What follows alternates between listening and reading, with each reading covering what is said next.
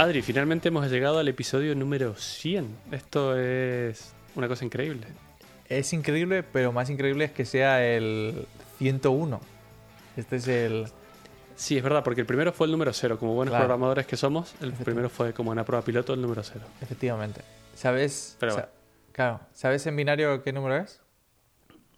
Por El por el, culo, 101. por el culo te la hinco. Ah, ah, ah. sí, está ay, claro. ay, ay. Eh, gracias. ¿Te esperabas que fuéramos a llegar a un número tan alto? No pensé que jamás que fuésemos a estar tanto tiempo eh, grabando el podcast, la verdad.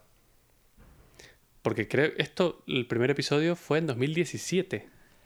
El primer episodio, de hecho te lo dije el otro día y se me ha, se me ha vuelto a olvidar. El primer episodio es el 25 de mayo de 2017. ¡Ja! Qué bien. Bueno, O sea, de hecho va a, ser, si- va a hacer cuatro años que estamos grabando podcast. Qué locura. Hubo un impasse muy grande ahí, pero bueno, después retomamos. Sí, hubo un impasse del rollo de que había gente, que no sé si nos estará escuchando ahora, Sí, hemos, hemos tenido a muchos amigos también invitados, iban variando y al final nada, quedamos nosotros dos. ya, Pero bueno.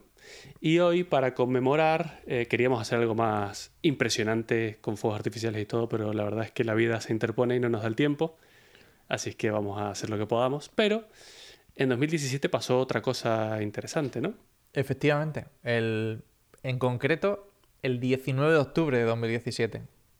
Poco, o sea, poco después de nuestro podcast. Nuestro podcast em- empezó antes, siempre adelantado, por supuesto. Hombre, nosotros hemos ido, vamos, dando noticias, uniendo gente que lo puede dar, puede dar cuenta los, los usuarios de Telegram. ¿sabes? Los usuarios de Telegram que se unen a nuestro, a nuestro Van chat. apareciendo, se van Claro. sumando. Claro. Que Vamos va- a poner since 2017. Ya somos, para Apple seríamos vintage. Ah, es verdad, es verdad. Ya no nos, no nos reemplazarían la- las pantallas. Exactamente. Qué crazy. Pero bueno. Bueno, entonces, ¿qué? Cuéntame qué pasó en, en Vale. 2017. El 19 de octubre, ¿vale? Lo recalco otra vez. El observatorio de. Y este nombre no tengo ni idea cómo lo dice. dices. Haleakala o Bien. Aleakala, no lo sé exactamente. Bueno, tiene un acento al final, o sea, será Aleakala o algo así. En Hawái detectaba un objeto a unas 0,22 unidades astronómicas. De estos números que a ti te gustan, que, que no Sí, tienes ni bueno, idea. pero es- las unidades astronómicas están bien porque tiene un número que tiene sentido. Una, una unidad astronómica es la distancia promedio que hay entre la Tierra y el Sol. Entonces, ahí podemos más o menos Bueno. tomar como referencia más cosas. Bueno, no O sea, está mal. parece bien dentro de todo, no es el pie del rey o ninguna cosa del estilo. El pie del rey, la mano de esto, ¿no? O sea, Sí. o la pulgada de... No sé, o sea, es decir, siempre me pregunto qué será lo de la pulgada. Pero bueno, 0,22 unidades astronómicas, es decir, que pasaba a menos de un cuarto de la distancia del, del Sol a la Tierra. Perfecto. Unos, para el que quiera saberlo en millones de kilómetros, son 33 millones de kilómetros, que tampoco es excesivo. O sea, no Al lado. Está aquí al lado. ¿Y qué objeto es este? Bueno, pues la gracia que tiene es que es, fue el primer objeto interestelar y todo va interestelar. Eso. Exacto. Interestelar, ¿sabes? Como si fuese la película, que queda película. muchísimo mejor, que queda muchísimo mejor. Y tú me podías preguntar, Mato, ya que lo estamos haciendo hoy esto, ¿qué es un ¿Pero qué objeto? significa que sea interestelar, Adri? Pues es un objeto que no está ligado a ninguna estrella. Tú que, de- tú que has jugado muchísimo al Kerbal Space Program, seguro que te sabes que cuando coges cierta velocidad, te escapas de la trayectoria del objeto en el que previamente tenías una órbita. ¿no? Pues esto es que, en concreto, este objeto no está ligado a ninguna estrella. Es decir, no está orbitando nada en concreto. Sino que ha aparecido por aquí en plan rollo, hostias, vengo de camino, ¿sabes? Claro, exacto. Viene desde otra galaxia. Literalmente. Te tengo que decir que no se sabe de dónde viene exactamente. La, la suposición, y que queda muy raro, es que viene de, de la constelación de Vega, que no tiene mucho sentido. o, sea, que- o sea, del sistema Vega, perdón, que no, que no tiene mucho sentido. Y que desde ahí, solo desde ahí, hubiese tardado, creo que eran 600.000 eh, años en llegar. Que no está mal. Ujú. Bueno, Y a lo mejor por la velocidad y la dirección en las que viene, se entenderá que viene de fuera. sí, o sea, es decir, hay, hay más datos de que se entienden por qué viene de fuera. Y el principal es eh, este que te he dicho antes, que se llama excentricidad orbital. Ujú. Este, eh, la verdad que es un, un concepto muy, muy sencillo de, ent- de entender. Y es, si la excentricidad orbital es cero, significa que es, un círculo perfecto. Es decir, que no hay ninguna parte del círculo que esté, digamos, hacia un lado, ¿no? Que el centro del, del círculo esté orbitando, por así decirlo, movido. Eh, si es menor que 1, significa que tienes una órbita elíptica, como la de la Tierra, que la de la Tierra, la tengo por aquí el número, es eh, 0,167086. Es decir, que es prácticamente un círculo, que no Un tiene poquito esto. alargado. un poquito alargado, Ovalado. efectivamente. Y si es mayor que 1, significa que es parabólico, es decir, que no está orbitando en realidad. Es decir, que eh, viene de pasada, se marcha y ya está, y no lo volvemos a ver, básicamente. Y esa O es... sea que se va a escapar de la órbita si es mayor que uno. Efectivamente, se va a escapar de la órbita. Viene, orbita a lo que esté acerca, Se más desvía. cerca y, y luego dice hasta luego, hasta aquí te he visto. Y de hecho, habíamos visto objetos con excentricidad orbital mayor que uno antes, pero era de, de casualidad y muy cercanos a uno, de hecho. Eran en plan rollo, hemos visto pues a- algún tipo de cometa que de repente veíamos que tenía excentricidad, orbi- excentricidad orbital mayor que uno, porque de repente cogía algo del Sol, a fuerza, fuerza suficiente del Sol y se escapaba. Y ya no volvía a pasar nunca más. Pero Claro. jamás habíamos visto uno en concreto de 1,2. O sea que es- significa que esto lleva viajando por ahí, ni se sabe. No, pero además sospecho que ese número estará muy ligado a la velocidad a la que viene y para que sea un número más tan grande tiene que venir muy rápido. Tan rápido. Bueno, es decir, no parece muy rápido, ¿vale? Yo te voy a dar el dato. Llevaba una órbita, o sea, una velocidad relativa al Sol, porque para. O sea, digamos que si miramos nuestro sistema solar en plano, como si fuese un plato, ¿vale? E- Este roca, voy a llamarlo roca de momento, venía desde arriba, contra el plato, por así decirlo, ¿vale? Pero en realidad nuestro plato, por así decirlo, en el que nosotros nos encontramos, el sistema solar está cayendo. Entonces, la velocidad relativa de esto con respecto al Sol, de esta roca con respecto al Sol, era de tan solo, al loro, 94.800 kilómetros por hora. Que, Bien. que si te paras a pensarlo no es mucho, ¿vale? Te voy a dar un dato para que lo puedas tener en cuenta, que es que para estar en órbita, en la órbita baja de la Tierra, los satélites. Starlink, por ejemplo, que lo estamos hablando mucho en el chat porque se han encontrado... eh, Se ve desde desde Madrid, a simple Claro. vista, sí. Pues esos necesitan cerca de 28.000 kilómetros por hora. Pero me has dicho 90 y algo millones. 94, no, no, 94.800 con respecto al Sol. O sea, Bueno. venía, venía a 100.000 kilómetros más rápido de lo que estaba el Sol, por así decirlo, cayendo, entre comillas, que Claro. simplemente que está viajando eh, más allá. Bueno, Bueno. muy bien. Y, Espera, que todavía no hemos dicho el nombre de esto. ¿Cómo, claro, eh, a mí cómo se ha la- bautizado esto? este se ha bautizado eh, I, o sea, perdón, 1I barra 2017 U1. Bien. ¿Y el nombre para los amigos es? El nombre de los colegas es Oumuamua. Oumuamua, exactamente. Seguramente muchos oyentes lo habrán escuchado porque al final fue bastante mediático. Oumuamua es el nombre del eh, el observatorio donde... No es el nombre del observatorio, es el nombre del pueblo donde está el observatorio. lo No, detectó? tampoco. ¿No? Tampoco, que va, mira. eh, significa scout, significa Ah, explorador. explorador. Vale. Y así vale, vale. quizás, quizás los oyentes pueden tener una idea de, la, de por qué el tema es tan loco y lo estamos tratando nosotros ahora después de tres años, ¿sabes? Claro. Explorador. Que se ponga la gente su gorrito de plata. Vale. Eh, bueno, después de que Adri nos ha contado todo esto, a ver, ¿me quieres contar algo más? No, no, sí, sí, bueno, bueno. Te tengo que decir que eh, salió despedido a una velocidad de 315.800 kilómetros al acercarse al Sol. Pasó relativamente muy cerca del Sol y por eso se aceleró tantísimo. Claro, exactamente. Hay una, una cosa que, de la que nosotros generalmente nos aprovechamos, además, que es como una especie de catapulta orbital. Y lo que hace es, es acercarte a un cuerpo que tenga mucha masa, por ejemplo el Sol o algún planeta grande, pasar bastante cerca de él y su gravedad te impulsa. Si bien te va a desviar, pero te impulsa para mandarte hacia la dirección que tú calcules con una velocidad bastante mayor. Entonces, claro, esto es lo que ha pasado. Ahí te he dejado, Adri, un poco más abajo una foto de cómo vino Hmm. y cómo se desvía por el sol. Eh, claro, y eso nosotros lo solemos usar para viajar a otros sitios o mandar satélites. Eh, nos aprovechamos de la gravedad de planetas para cambiar de dirección y para aumentar velocidad a lo mejor.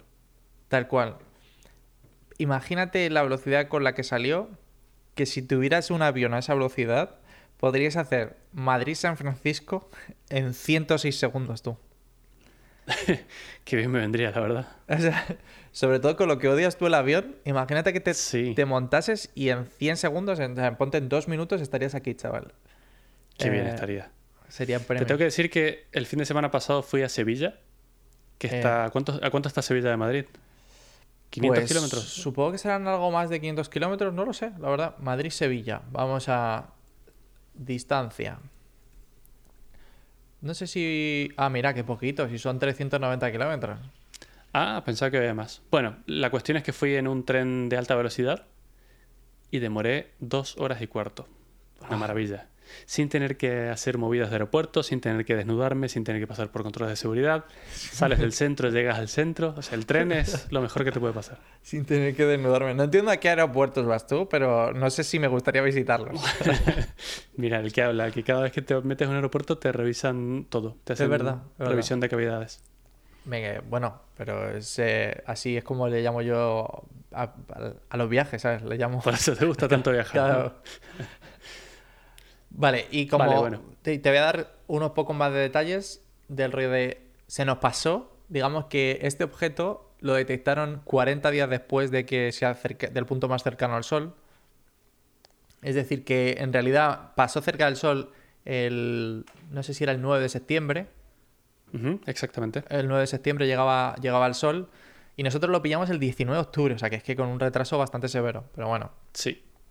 Sí, es que, claro, hay muchos problemas aquí de la mano. Eh, Ah. Solo pudimos verlo durante 11 días, Efectivamente. lo cual es muy poco para poder eh, examinarlo y ver como más detalles. Además, cuando lo pillamos ya se estaba yendo, o sea que ni siquiera fue cuando estaba muy cerca. Claro. Eh, y el problema es que, ¿sabes? ¿Tienes una idea de qué, qué parte del espacio, qué parte del cielo observamos para ver cosas que no conocemos en, en general? Pues me imagino. O sea, si no recuerdo mal, del capítulo de, de los asteroides grandes, Creo que lo dijimos, ¿no? mm, no recuerdo exactamente, pero supongo que será un 2%, una cosa así. Bueno, no, un 4%. Uy. Un 4% del cielo. Claro. ¿Qué pasa? Que si esa cosa viniera hacia nosotros, Sí, sí, no lo hay jamado. 4% de probabilidades de que lo veamos. O sea, básicamente. Es que, a ver, Estamos vivos de casualidad, básicamente. eh, te- sí, es que es verdad, sí, es que es, es cierto. En, a- en aquel episodio recuerdo que mencioné que prácticamente los, las rocas de, con, con tamaño superior a 10 kilómetros las teníamos todas contadas. Y es interesante porque, claro, este en concreto, la forma que tiene, que no se ha podido ver mucho, y creo que luego Mato lo explica por qué, tiene entre 100 y 1000 metros de largo por 35 por 167. O sea, es un bicho, ¿vale? Es un- bastante bicho. De hecho, si, eh, si no recuerdo mal del episodio justamente de, de los asteroides, eh, si esto chocase contra la Tierra, sería varias veces, un- eh, o sea, como muchas bombas nucleares. Sería bastante guay de, de verlo. No sería divertido, sí. Claro. Sería. Supondría bastante, bastante jodido. Pero. Exactamente. claro, es difícil. Es como dices tú. Primero, no lo hemos visto suficientemente tiempo, entonces tampoco sabemos qué tamaño tiene exactamente. Y segundo, claro, pasó muy cerca del Sol. Y para poder ver cosas cerca del Sol, necesitamos el amanecer o el atardecer. Claro. Y el problema que tenía eso era que encima tenemos ahora los Starlink bloqueando esas. Y Esa- viéndose, ese campo de viéndose- exacto, y viéndose estrellas ahí a mitad del día. Correcto. Sí, de hecho, en la. Bueno, aquí tengo un libro del que he estado leyendo, que lo tengo aquí en la mano. Te hago el ruido para que sepas que no te estoy mintiendo. Sí, sí, mira. Claro, que no puedes estar Eh, dando golpes en la mesa. Es que sí, podría estar golpeando cualquier cosa en realidad, pero bueno. El, tema es que, claro, ¿por qué? ¿Qué tiene de especial esto? Bueno, en primer lugar es el primer objeto interestelar que vemos, que detectamos. Nunca hemos visto ninguno anterior. Efectivamente. Eso ya de por sí es un, un hito importante, ¿no? Que sepas que hemos visto otro a posterior. En... Sí, a posterior sí, sí. Pues ya sabes cómo pasan estas cosas. Pasa una y ya después empiezan a suceder Claro, todas. se llama Broly o algo así el, el asteroide. Y de hecho, eh, no, Borisov, perdón. Y, y tiene una excentricidad eh, orbital superior a la de, a la de este asteroide. O sea que venía todavía más follado. Más ¿sabes? rápido. Más rápido ahí. Qué loco. Pero claro, esto no es lo que más ha llamado la atención de, de este objeto. O sea, sabemos que es interestelar, bueno, genial, un hito muy guay, pero ya sabemos que existía, o sea, no tiene nada en particular. Pero el tema es que cuando se observó este objeto, hay una persona que se llama Avi Loeb, que es el, el autor del libro este que estoy leyendo, que te estoy comentando, que es el, bueno, ya no, hace muy poco dejó de serlo, pero era el director, espera que lo tengo apuntado aquí, el director del Departamento de Astrofísica física. de la Universidad de Harvard. Así O es. sea, un señor bastante respetable. ¿eh? Eh, y de hecho, Eh, de hecho te, te- te decía que tenía más de 800 artículos publicados. Sí, Es quizás uno de los tíos con más citas, es decir, que cuando se menciona, normalmente cuando tú generas un paper, es que es importante esta, ¿eh? O sea, es decir, tú, cuando generas un paper, tú normalmente pones fuentes, ¿vale? Pones en plan rollo, oye, esto está basado en este artículo de esta persona, este está basado en este artículo de esta persona. Creo que decían que era quizás uno de los científicos más nombrados, o sea, más con más renombre, entre comillas, de, en otros papers. O sea, es decir, en plan rollo, esto Claro, está más basado en... más referenciado, efectivamente. O sea, es increíble eh, el perfil que tiene esta persona. Sí, tiene muchos años. Es, es de origen israelí, pero claro, vive en Estados Unidos desde hace mucho tiempo. Y claro, imagínate que llegó a ser el director del Departamento de Astrofísica de Harvard. Además, es director de un montón de cosas, incluidas estudios de agujeros negros. O sea, es una persona que sabe un montón. Y claro, cuando se enteró de que esto pasaba por aquí y empezaron a observar los datos capturados, porque, como te he dicho, lo pillamos un poco tarde. Hmm. Entonces, los datos capturados son pocos. Si bien tenemos alguna imagen, es como ver un punto en un fondo negro, en realidad. No se ve mucho. Y de hecho, las imágenes que tenemos ni siquiera son eh, rollo foto. Son todo por infrarrojos y, y ultravioletas. entonces son. no- no- claro, no son exactamente lo que llamaríamos una foto que se dice ahí. Ahí se ve, perfecto. Ahí, Claro. le, ahí le vemos. Entonces, claro, esto llamó la atención de este señor porque, claro, de, los datos que tenemos, cuando se pusieron a analizarlos, tiempo ya después de que había pasado Muamua, ya no lo veíamos más, pero toda esa información estaba capturada, lo que se dieron cuenta es que tenía algunas características particulares. Entre ellas, su forma. La forma es, no lo sabemos exactamente porque, como te digo, no hay una imagen, sino que lo hacemos... Es curioso cómo se obtuvo la forma y es en función de la cantidad de luz que refleja Efectivamente. eh, al, al ir girando, detectaron la velocidad a la que iba girando, entonces cuánto tiempo refleja X cantidad de luz, pueden calcular el tamaño de, y la forma del objeto. Y por lo visto tiene una forma de... Bueno, algunos dijeron que tenía una forma alargada como un cigarro, otros aplanada como si fuese una hoja de papel alargada. Claro. Y claro, aquí está la. Esto es lo, que, lo primero que llamó la atención de este señor. Es un objeto que no parece ser natural. Eh, no, no parece ser generado de manera natural. De hecho, habíamos visto muy pocos, muy pocas rocas, mm, por no decir ninguna, no habíamos visto ninguna de esas de, con esas proporciones. Si te fijas, Claro. es eh, 100 por 35, que en realidad es como un quinto, o sea, es decir, 1,5 o un, prácticamente 1,10, dependiendo de la proporción que le pongas a. O sea, de- de- dependiendo de la- del tamaño que escojas.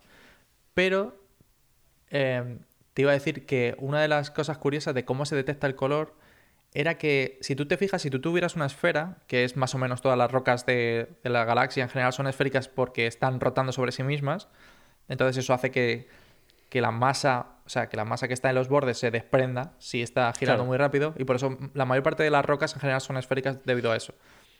Y si tú la rotas, normalmente si tú rotas una pelota, en general siempre vas a recibir la misma cantidad de luz. En cambio, cuando tienes algo alargado y girando en. No en, no en el sentido, por ejemplo, como eh, si tuvieras una salchicha girando sobre sí misma. No, sobre o sea, su eje, claro. Claro, o sea, si está girando sobre otros ejes, como es en el caso de Oumuamua, es donde ves cambios en la luz y dices, hostia, ahora de repente me está dando una Claro, cosa. ahora reflejo parpadea. Exacto, exacto. Y gracias a eso es como se, como se ha podido saber que el tamaño es algo raro. Algo raro. Exactamente, exactamente. Claro. Entonces, claro, ya si tiene forma rara, vamos a investigar un poquito más. Vamos a meternos en qué puede llegar a ser. Y vamos a ver bien los datos que capturaron. Entonces, una de las primeras cosas que capturaron y que detectaron es que se observó una aceleración durante su trayecto. Es decir, a la velocidad que ya traía, al pasar cerca del Sol, se ve acelerado, pero luego el Sol también genera su gravedad y tiene que ir deteniéndolo, un poco al menos. Pues aquí pasó todo lo contrario. En vez de detenerlo, este objeto se aceleró. Lo cual ya es raro, porque esa aceleración no está explicada por ninguna fuerza externa de gravedad de otros planetas. Exacto. Entonces, claro, dijeron, vale, esto lo hemos visto antes. Esto es un cometa. ¿Por qué? Porque generalmente cuando alguien ve que un objeto se acelera en el espacio, saben que es una roca como las que ha descrito Adri antes, pero que viene a veces con hielo o con algo congelado, con materia congelada. Y cuando se está alejando del Sol, el Sol le da de un lado, ese lado se empieza a evaporar y esa evaporación genera un impulso, básicamente, es acción y reacción. Entonces dijeron, perfecto, esto es un cometa, se está derritiendo una parte de hielo y se está impulsando con eso. Pero el tema es que los cometas generan lo que se llama la cola cometaria, que es cuando te imaginas un cometa en la cabeza, te imaginas como una estela que lleva detrás, ¿no? Pues en Oumuamua no se detectó ninguna cola cometaria. ¿Cuántas, veces, ¿Cuántas veces habremos visto eso en, en Armageddon o Tip Impact o Sí, exactamente, que viene con la, con la parte trasera. Viene con todo ahí, nos viene a dar. Entonces, claro, esto, estas ya son dos cosas raras. La forma y el comportamiento son dos cosas raras que eh, a este señor Aviloeb le, le hicieron pensar, vale, ¿y qué pasa si esto no es un objeto natural? Es un objeto artificial creado por vida inteligente de otra, de otra galaxia, probablemente. Y hay todavía una más con respecto a, la cercanía del Sol, y es que el objeto no se calentó. Eso Exactamente, eso lo, tengo más adelante. Al pasar por el Sol, el objeto debería haberse calentado, pero cuando detectaron sus temperaturas no estaba a la que ellos pensaban que iba a estar. Entonces esto indica que no solo era... O sea, la única explicación para esto es que sea muy alto, bastante ancho, pero más alto, pero muy fino, muy, muy, muy fino. Claro. Porque así se enfriaría muy rápido. Es la única explicación. Entonces, claro, son todas cosas raras que llamaban mucho la atención de este señor. Entonces, claro, estas declaraciones que hizo él de que a lo mejor podía ser un, objeto de otra. no sé, de otra. Civilización, sí. Sí, de una civilización inteligente, por lo menos. Eh, provocó una reacción bastante negativa en sus colegas de la comunidad científica. Dijeron que estaba loco, pero bueno, también ganó un montón de medios y de atención mediática. Sacó este libro que tengo en la mano. Y claro, el tema es que en las entrevistas que le hacen, una de ellas que recomiendo mucho es en un podcast que ya he recomendado antes, que es el de Joe Rogan. Hace una entrevista a Bill Webb. Si sabéis inglés, recomiendo que escuchéis esa entrevista. Si no, os recomiendo que hagáis un curso de inglés. Eh, Bien, o sea, haciendo, haciendo a nuestros seguidores. claro, amigos, sí, sí, sí. Gracias, Mato. Eh, en, ese, en esas entrevistas y en el libro este que tengo, Avi no confirma que sea un objeto extraterrestre. En realidad lo que hace es, vale, tal vez lo es, tal vez no, pero ¿por qué nos cerramos a la idea de que no lo sea? ¿Por qué tenemos la mente tan cerrada? ¿Por qué, ¿Por qué no podemos ni siquiera plantearnos la posibilidad de que pueda suceder? Y en realidad, claro, está haciendo una crítica muy grande a la comunidad científica en general, porque dice que desde hace muchos años la física teórica no hace ningún aporte real a la humanidad. Y son, son eh, afirmaciones jodidas pero ciertas, y de una persona que tiene mucho, mucha importancia y mucho recorrido y está en posición de decirte estas cosas. Cierto, sí. Eh, sí, y en realidad me sentí, eh, cuando lo escuché la primera vez por, en esa entrevista, y en ese momento me compré el libro mientras escuchaba la entrevista, porque digo, este, este tío me encanta, eh, me gusta mucho cómo piensa, porque mm, es, muy... Dice que cualquiera puede generar cualquier teoría muy loca, muy, muy loca, pero es que si no hay pruebas para comprobarlas, nunca podremos saber si es verdad o no. Y que los científicos de hoy en día simplemente están desarrollando teorías súper locas con la única finalidad de fardar de que saben muchísimo de matemáticas complejas. Mira qué loco soy, hago unas cuentas súper complicadas que no las puede hacer otra gente, es como mostrar músculos. Y de ganar premios Nobel y de otros premios científicos, pero que en realidad no logran nada. Y que no están, o sea, son teorías y no se pueden demostrar ni se podrán demostrar nunca con lo que conocemos. Entonces, estamos desperdiciando esfuerzo. Él dice que si se dedicase todo este esfuerzo a la búsqueda de vida extraterrestre, por ejemplo, o, de, o simplemente de soluciones para cosas que no sean útiles, sería muchísimo más productivo. A mí una de las cosas que hice que me gusta mucho es, habla de profecías autocumplidas. Y es que, claro, si nunca buscamos inteligencia artificial, o sea, inteligencia más allá de la Tierra, es, nunca la vamos a encontrar. Y es verdad. Exactamente. Claro, es decir, si es que estamos dando por sentado que no va a haber nada, pues no lo vamos a encontrar, obvio. No vamos a estar buscando por ello. Sí, exactamente. Y también habla de otra cosa de lo que ya te he mencionado alguna vez, y hace poco y más de una vez también, y es que eh, hay muchas cosas que desconocemos del universo y que no podemos explicar, que no está mal, las vamos aprendiendo a poco. Pero claro, para llenar esos huecos de conocimiento que no tenemos, el campo de la astrofísica se suele pasar mucho al plano filosófico. Hmm. Y ya empieza la filosofía, que a ti te gusta más que a mí, y plantean cosas que nunca se podrán responder ni se podrán demostrar. Entonces hay gente, muchos científicos muy capaces, que se dedican toda su vida y toda su carrera a filosofía y cosas que indemostrables.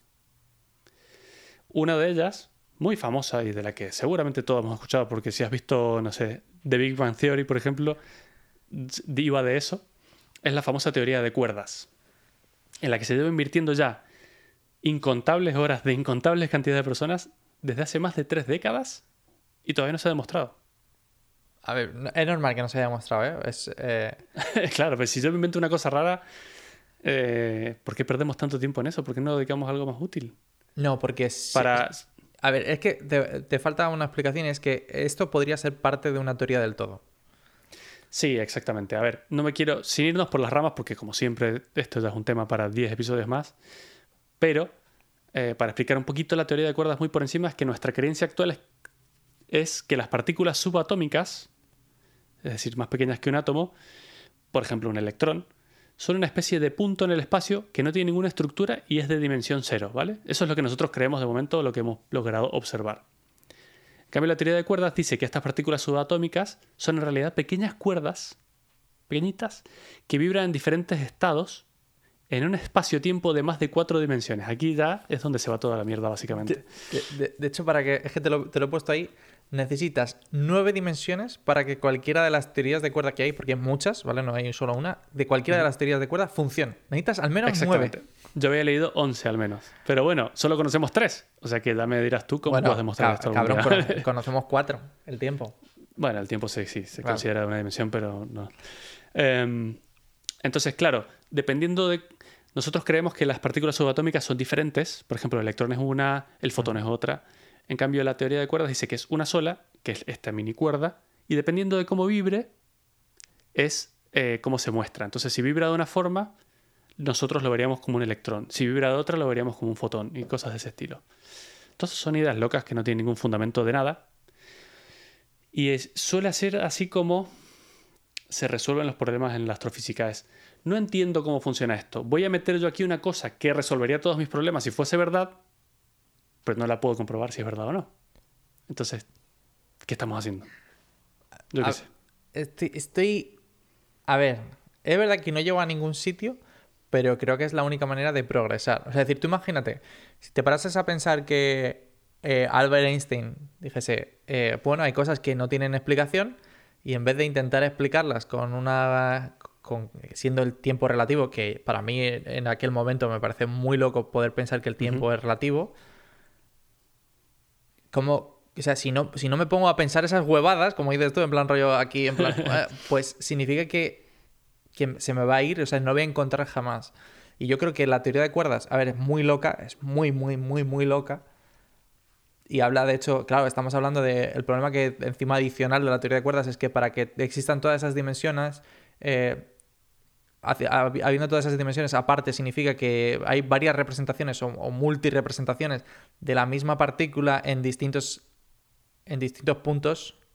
O sea, básicamente que viene de ser el multiverso de Spiderman viene de ahí, básicamente, ¿sabes?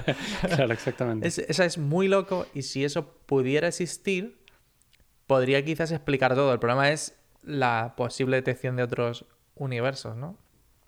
Sí, yo qué sé. Pero bueno, de hecho, la teoría de cuerdas es un ejemplo, pero ahí de estas teorías hay un montón que no llevan a ningún lado. Y a eso se están dedicando nuestros científicos ahora mismo. Es como, estamos perdiendo el tiempo, chicos, a ver si nos sentamos un poco y vemos algo real. Eh, pero bueno, yo qué sé, yo otra, volviendo al tema de Oumuamua, otra de las cosas que llamó mucho la atención a Bill Loeb es que no solamente eh, hubo una aceleración de su trayectoria, sino que se desvió un poco de la que, según la teoría, sería la trayectoria correcta. Es decir, si viene con una velocidad tal, con una dirección tal, pasa a esta distancia del Sol, el Sol lo va a desviar X, ¿no? Pues por lo visto, de ese X que nosotros pensábamos, esto se desvió un poquito más, un 0,1%, que puede parecer un valor muy pequeño, pero nosotros eso sí que ya lo sabemos bien cómo resolverlo, ¿vale? Toda la mecánica orbital la sabemos perfecta, si no, no habríamos llegado a, a Marte, a la Luna y a esos sitios. Entonces es un valor muy pequeño, pero es muy significativo. Y no es un comportamiento normal, lo cual tampoco podemos explicar, porque no lo sabemos. Efectivamente. Entonces, claro. A ¿Qué ver. pasa? ¿Qué? Bueno, venga, A va, ver. dale, dale ahí, dale ahí. Es que aquí ya empezamos con. ¿Qué pasa aquí ya con todo esto, no? ¿Qué pasa con todas estas pruebas? Nada, en realidad es lo que te digo. Este señor ha dicho la palabra extraterrestre porque es muy mediática y sabía que iba a llamar la atención. Es, es clickbait, Es un clickbait, me encanta. sí. Pero me parece bien que abra la puerta a que existen cosas. O sea, que puede llegar a existir. E, Es, es ridículo pensar que no. O sea, y, y nadie en la comunidad científica se está planteando o está buscando vida extraterrestre. Por lo visto hay un par de agencias que sí que lo están haciendo, pero tienen un presupuesto súper bajo y que no, no lo van a buscar, no lo van a encontrar. Este, bueno, o sea, Avi tiene varias entrevistas en español, de hecho, o sea, es decir, con... eh, Sí, con, Javier Santolaya, ¿no? Justo, con Javier Santolaya, por ejemplo, tiene una. Y dice otra cosa con respecto a lo de la vida inteligente que, que a mí es la parte que no entiendo. Y es, habla de que estamos justamente en un momento, llevamos solamente escuchando el espacio, si nos lo planteamos relativamente los últimos 100 años, pues no, no hemos estado escuchando el espacio antes, o sea, es decir, es- Ujú. Llevamos 100 años escuchando el espacio y la casualidad de que haya ocurrido todo justamente en nuestro tiempo, ¿sabes? O sea, imagínate, porque si te paras a pensarlo, hace, o sea, las distancias eh, en el espacio son enormes, ¿no? Y 2000 años, que es lo que, digamos, llevamos nosotros eh, recogido, digamos, en la historia, es nada, es cero. Y 100 años es todavía menos. O sea, que hayamos tenido la casualidad de, haya- de haber encontrado vida o haber encontrado algo de una civilización alienígena en el momento exacto, ¿sabes? En el punto exacto, el primer objeto interestelar que encontramos. O sea, es decir, es todo como en plan, Sí, demasiada casualidad. Claro, hay demasiadas casualidades. Esa es la parte que, que, Que bueno, no cuadra mucho. Que, claro, Mm. que para él dice, hombre, pues las mismas probabilidades hay de que esto sea alguien que, que, que no lo sea. Bueno, Exactamente. a ver, a mí me parece un poco, un poco loco. Sí. Pero bueno, por lo menos tiene pruebas para demostrar y para basar sus, para fundamentar sus, sus teorías. Bueno, las O sea, pruebas que tiene las tiene todo el mundo. pruebas. Claro, es decir, No, la teoría de cuerdas no tiene pruebas. bueno, es verdad que la teoría de cuerdas en concreto no tiene ninguna prueba, pero los huecos que necesita, pero no, no tiene las pruebas para demostrarlo. Pero, por ejemplo, la, la teoría más aceptada, de hecho, de Oumuamua, a fin, que ha salido además hace muy poco, hace un mes o algo así, es justamente que es, eh, era, si no me equivoco, nitrógeno congelado. Y el, el tema está en que no- cuando el nitrógeno en el espacio se, se evapora, Expande. claro, no tenemos, no tenemos nosotros la habilidad eh, física de verlo, porque no, hay, no tenemos nada en el espacio que nos, que nos ayude a verlo. No tenemos todavía ni, ningún satélite, ningún telescopio que nos permita verlo. Entonces, claro, decían que podía ser algo parecido, si no me equivoco, a Plutón, que, es, eh, que es gaseoso, y entonces que como una pe- especie de mini parte de, de ese mini planeta salió disparada en algún sitio. Y O sea llegó- que sería un cometa, básicamente, pero de hidrógeno. Claro, ¿no? exacto. Ese sería el Ah, tema. pero es que al ir de girando- nitrógeno, nitrógeno. De nitrógeno, perdón. Al ir girando, no debería acelerarse en una sola dirección si está disparando. Mm, No, el tema está en que, claro, o sea, es decir, si fuese un cometa, sí podría acelerarse. Porque, claro, está- estás, estás quitando masa. Entonces, en realidad, en vez de frenarte tanto, te frenaría menos y estarías acelerando, entre comillas, porque no esperarías ese cambio de la masa. Que de hecho, normalmente dicen que los cometas, cuando se acercan al Sol, suelen perder el 10% de la masa. Pero claro, de este Sí, no por hay- el calor al pasar tan cerca. Claro, pero de este no hay nada en concreto, ¿no? Entonces, bueno, ¿puedes sea, pensar que son alien? Pues sí. Pues- Sí. Puedes pensar que no, también. Y... También. Ya. Claro, o sea, es de- Pero bueno, me gusta la idea de que abramos la cabeza un poquito. Eh, además, este señor, claro, viene con, con. ¿Cómo se dirían? Vías en español. Ya viene como predeterminado, viene sí, sí, sí. pensando ya. ¿Por qué? Porque muchos años antes de este descubrimiento de Oumuamua, Avi Loeb trabajó con Stephen Hawking. O sea, a este nivel de gente estamos hablando, básicamente. Y, y junto a la Universidad de Harvard, en una iniciativa que se llamaba eh, Breakthrough Starshot. Que, que seguramente os suene de otros episodios del podcast. Exactamente, porque hemos hablado de ella anteriormente. Básicamente, en, en resumen, lo que proponían era hacer satélites muy pequeñitos, con una especie de vela, como si fuese un barco, pero en vez de viento, los impulsaríamos desde la Tierra con un rayo láser potente. Y los propios fotones del rayo láser lo van empujando lentamente, pero claro, como ahí nada te detiene, vas ganando más y más y más velocidad, entonces podríamos guiarlos en la dirección a la que quisiéramos usando láseres. Es- es- en este proyecto del que habíamos hablado antes, trabajó este señor. Entonces, claro, él al ver esto dice, oh, a lo mejor es una de las velas de, de un proyecto parecido al mío. O sea, él quería creer, evidentemente, Claro, claro. en algo del estilo. Desde luego era Entonces, el. bueno. eh, ¿Cómo era? ¿El Scali de Mulder o al revés? Es que no recuerdo nunca. Algo así. Sí, sí. Pero bueno, en realidad me gusta, me gusta la idea. O sea, me da igual si es extraterrestre o no. No me da igual, honestamente, estaría guay que sea extraterrestre, pero eh, me gusta lo que él piensa y es que hay que abrir un poco la cabeza. Si no, lo buscamos, no lo vamos a encontrar nunca, es como dijo Adri. Y la comunidad científica no puede cerrarse a algo así. Es ridículo pensar que estamos solos. En el episodio anterior, en el que hablamos del, del Hubble, ya contamos que el Hubble nos ayudó a descubrir que hay más galaxias en el universo que todos los granos de arena de todas las playas del mundo juntas. Y una galaxia es como la nuestra Vía Láctea. Eso significa que puede contener varios sistemas solares dentro. Y cada sistema solar puede contener varias estrellas, varios planetas dentro. O sea, es- somos insignificantes, literalmente. O sea que es bastante ridículo pensar que estamos solos en, en el, en el universo. Entonces, yo qué Te- sé. pero te dejo otra reflexión y es, es cierto que, y todo el mundo, todos los científicos a día de hoy aseguran que hay vida en otros planetas, obvio, por lo que has dicho tú, simplemente por Es una cuestión probabilidad, estadística, Efectivamente. claro. El problema que existe con el tema de la vida inteligente es que existe en el mismo tiempo que nosotros. Porque claro, o sea, el si- problema. claro, si te paras a pensarlo es seguro, segurísimos. Estamos seguros de que en otros lugares de la- del, del universo existen, existe vida. Segurísimo, nadie lo niega. Ahora, que hayan llegado al, al punto en el que esa vida haya conseguido pasar de... No me acuerdo cómo se medía lo de la energía suficiente de las, de las civilizaciones, pero llega un punto de las civilizaciones que no lo metí en el podcast porque me pareció demasiado loco y es que es, tienen- necesitan tanta energía que necesitan obtener la energía de la estrella más cercana a ellos. Es como Claro. si nosotros nos, nos, eh, evolucionásemos tanto que necesitásemos la energía del Sol para conseguir, eh, ¿sabes? Viajar a otros planetas y tal. O sea, es decir, estaríamos consumiendo la energía del Sol, lo cual es muy loco, ¿no? Claro.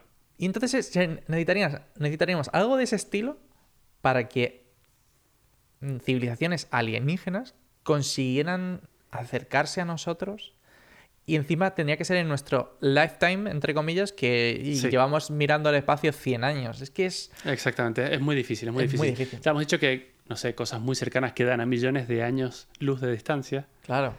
Y es que te voy a, te voy a dar un dato que te va a demostrar lo difícil que es. Los humanos, es- desde que nos consideramos humanos, desde que evolucionamos de donde sea que vengamos, llevamos cerca de 200.000 años como especie, solo. En, Bueno. tem- en términos universales eso es ridículo. Claro. Pero además, éramos poco más que monos en esa época. La civilización tal y como la conocemos, de inteligente, tiene poco menos de 6.000 años. O sea que es ridículo. No so- somos nuevos, somos los nuevos del barrio, básicamente. Y a lo mejor, estando tan lejos, si nos mandaran un hola desde hace 20.000 años luz de distancia, pues tal vez esa civilización que mandó el hola ya no existe. Y para cuando nos llegue, no va a existir. Y cuando respondamos, va a demorar otros 20.000 en llegar. O sea, es como. Es muy grande todo. Claro. Y aparte, es- el problema es 20.000 años. Y tú imagínate que, la- que hemos perdido esa señal por 50 años, ¿sabes? Ese es el tema. O También, sea, que no hemos escuchado cuántas olas antes. que, claro, que no hemos escuchado nada. ¿sabes? Imagínate que llegaran dos horas antes. O que, ¿sabes? El, el Breakthrough Listen One, este, el, el PLC One, que era la, la señal esta, en realidad es una señal que, que nos, como en plan, no, joder, que estamos colgando ya, ¿sabes? En plan, rollo, ya no, ya no podemos hablar más, ¿sabes? Hasta Te luego. tengo, te tengo que colgar, claro. Ese es el punto, que, que nos hemos podido perder tantísimas cosas. Me encanta, me encanta lo que dice él, que es, no vivimos en un mundo, en un momento especial, en un, momen- en un lugar especial, ¿sabes? Si te paras a pensarlo, eso no existe. Entonces, Exactamente. es como, pues aquí Esa es otra cosa que me gustó. Dicen, no somos especiales. Nosotros nos creemos súper especiales. Claro. Nosotros nos hacen creer desde que somos pequeños que somos súper especiales. Pero no, somos, no tenemos nada especial. somos gente, ya está, y no pasa nada. O sea, es, somos una civilización más. Pero bueno, a ver si antes del episodio 200 hacemos contacto con vida extraterrestre, ¿no?